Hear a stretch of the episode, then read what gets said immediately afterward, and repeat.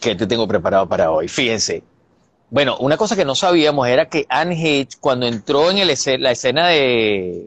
Ustedes saben que Anne Hedge falleció el después de una semana. El 5, 5 de agosto fue cuando tuvo el accidente aquí en Marvista. Hablamos el viernes y ya el viernes en la noche había fallecido, ¿te acuerdas? O algo así, o sábado. El, viernes, ajá, la semana siguiente, o sea, la terminaron desconectando el domingo.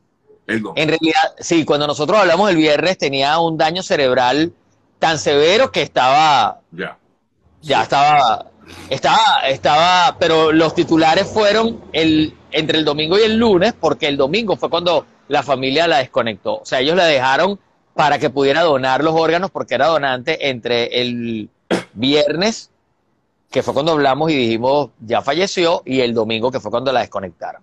Eh, pero Ángel, lo que no sabíamos era que había llamado al 911 ella misma. De hecho, hay unas imágenes en las que se ve que va en la camilla y se levanta o sea, se levanta para tratar de, o sea, habló con los bomberos y todo, en ese momento en el que el cuerpo está caliente todavía, pero luego cuando llegó al sí, eso es, impresionante los accidentes, la gente se, se, levanta, dice estoy bien y, y luego sí, sí, estoy bien, estoy bien, porque todavía está, claro, Los órganos vitales, ajá, pero luego es cuando comienza cuando los bomberos lo sacan de ahí es cuando ya el cuerpo eh, comienza como a, se eh, empieza, bueno, a sufrir por las heridas tan graves, ¿no? Tenía quemaduras graves.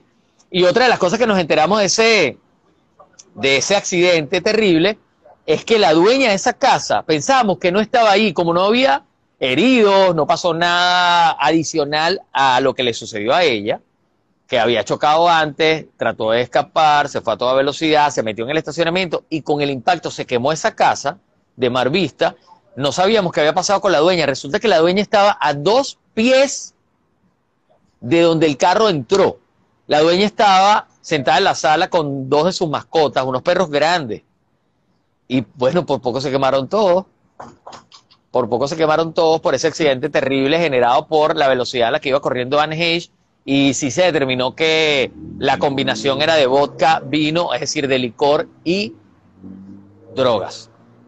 Y lo otro que quiero conversar con ustedes, Sergio, es que Alex Baldwin sigue insistiendo en que él no aló el gatillo por el informe del FBI, y estoy hablando del accidente que ocurrió en octubre de del 2021 en eh, Santa Fe, en el rancho Bonanza Creek, donde se estaba desarrollando esta película llamada Rust, donde Alec Baldwin, esta gran estrella de Hollywood, estaba en un ensayo, Halina Hutchins, su directora de fotografía, estaba al lado de la cámara y él eh, estaba eh, haciendo su acting con su pistola, cómo la iba a desenfundar y se disparó una bala real, cosa que era imposible que sucediera y terminó matando a la directora de fotografía.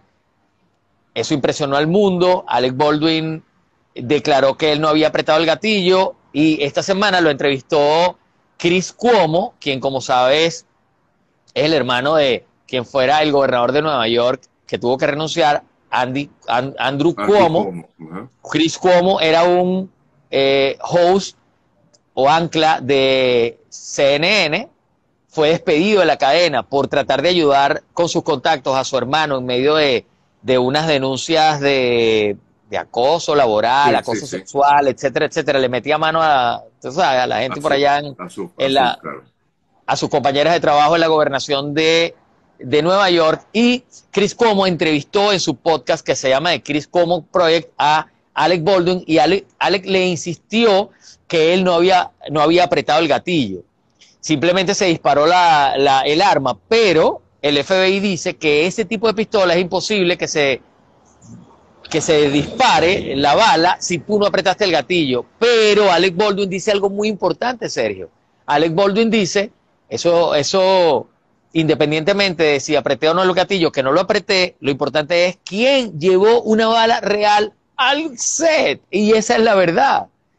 Es decir, en ese set cinematográfico Alec Baldwin, mucha gente dice, pero es que él tenía que chequear el arma. Él no tenía que chequear nada. Primero el productor le dijo cold gun, que significa la bala no tiene, el arma no tiene, no tiene ni siquiera un cartucho de salva, es decir, no tiene nada, está cold, está perfecta para que tú eh, la manipules. Y estamos en un set de filmación, no estamos en un bar. ¿Entiendes? Entonces, Alex Baldwin no tenía que revisar absolutamente nada. O sea, él no tenía que chequear ninguna pistola. El FBI, Víctor, el informe del FBI afirma que Alex sí apretó el gatillo. O sea, el informe del FBI afirma que esa pistola, en realidad lo que afirma es que esa pistola no se puede disparar si tú no aprietas el gatillo. Eso fue lo que dijo el informe exactamente. Ahora, pero eso no implica la responsabilidad directa de Baldwin. Este bueno, el problema que pasa aquí es lo siguiente. Si el FBI dice, fíjense ustedes, para nosotros y para parte del mundo, buena parte del mundo, Alex Baldwin no es el responsable de ese asesinato, es un, en tal caso un homicidio culposo, ¿verdad? Un homicidio involuntario. Ok. El problema que hay acá es el siguiente.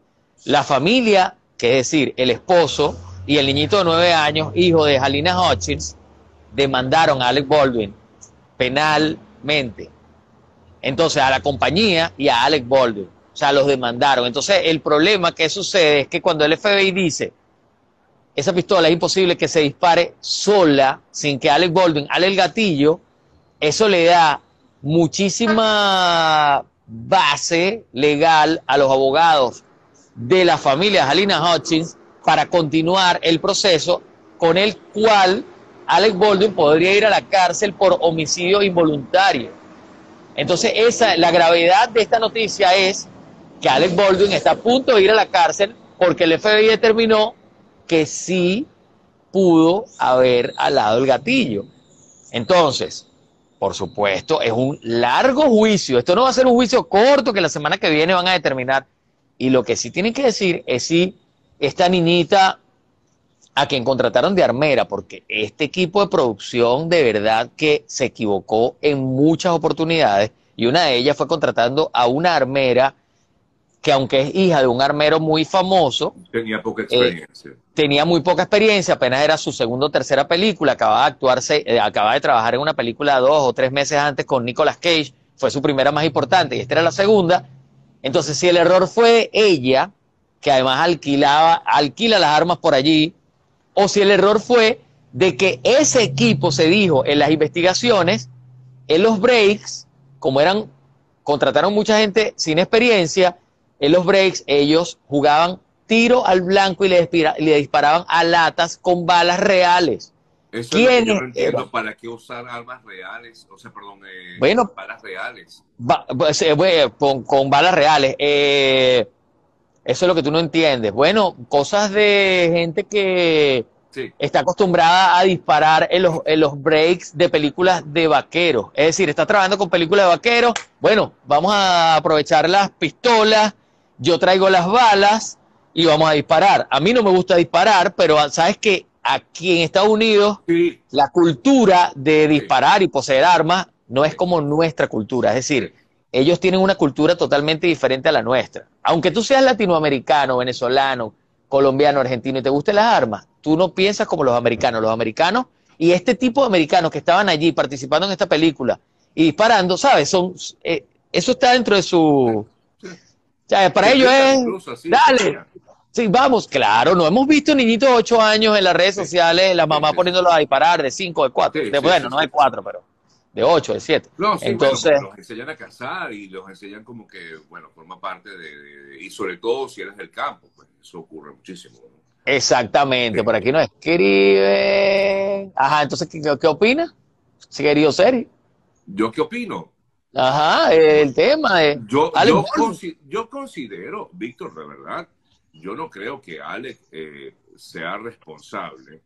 Claro, digamos que el, él, habrá asumido que no le dio el gatillo, no, no sé, como, como quizás intentó darle, no le dio y por eso es que él trata de excusarse en ese sentido, pero si ya la investigación policial dice que sí lo hizo, mira, yo no creo que tampoco vaya a la cárcel, posiblemente vaya a haber algún tipo de demanda, algún tipo de incluso también de, de fianza a su favor. Eh, pero bueno, pero alguien tiene que responsabilizarse por todo esto, ¿no? Alguien tiene que responsabilizarse por todo esto y el nombre de Alec Baldwin resuena en las paredes. Vamos a ver qué, en qué termina esto, porque si, si termina, si termina en, en que encuentran un verdadero culpable, la investigación, quién llevó las balas reales, qué es lo que él dice, quién llevó las life rounds al, al, set de, de Ross, o si termina por la acusación contra Alec Baldwin, tú fuiste el que disparó y, es un, un, crimen. Ahora, yo recuerdo que incluso Alec eh, eh, en las primeras de cambio se acercó a la familia y... Sí, claro o sea, le dio como un, todo un apoyo y ahora, bueno, resulta ser el, el, digamos, el, el, demandado en todo esto. Bueno, es, inevitable. Yo como familia... Es inevitable y sí, también es que es muy complejo, muy complejo esa situación en la que yo, yo tampoco pensaba... Mostraron fotografías, él mostró fotografías a Alex desayunando con, con el papá, con el niñito y con el papá eh, con el papá del niñito, pues el esposo de Jalina Hutchins, pero era casi imposible que no los demandaran, porque, o sea, al final el niño tiene nueve años, se quedó sin mamá por problemas de una producción donde tú eras el productor ejecutivo, donde tú eras la estrella, eres millonario y esta familia no, entonces era casi imposible que no, es una tragedia, como escribe por aquí, y era casi imposible que no, que no ejerciera ninguna acción legal en su contra, era, yo, yo siempre supe que lo iban a, o sea, ¿sabes? Cualquier persona, pues, claro, o sea, lo iban a demandar de todas, todas, y aparte que hubo muchísimos problemas en ese set. Halina Hutchins estaba al lado de la cámara en ese momento, bueno, porque era la directora de fotografía y ese era su puesto, pero también porque estaba haciendo la cámara, porque eh, el equipo de cámara o varios camarógrafos habían renunciado esa mañana porque no estaban contentos con el pago, porque los ponían a manejar, ese rancho es gigante, y los ponían a manejar, los hospedaron en un hotel pequeñito, lejísimo de ahí, tenían que manejar más de 30 millas para poder llegar al set. Entonces el equipo de filmación estaba muy molesto con la producción porque estaban manejándose como si fuera una producción de Víctor y Sergio.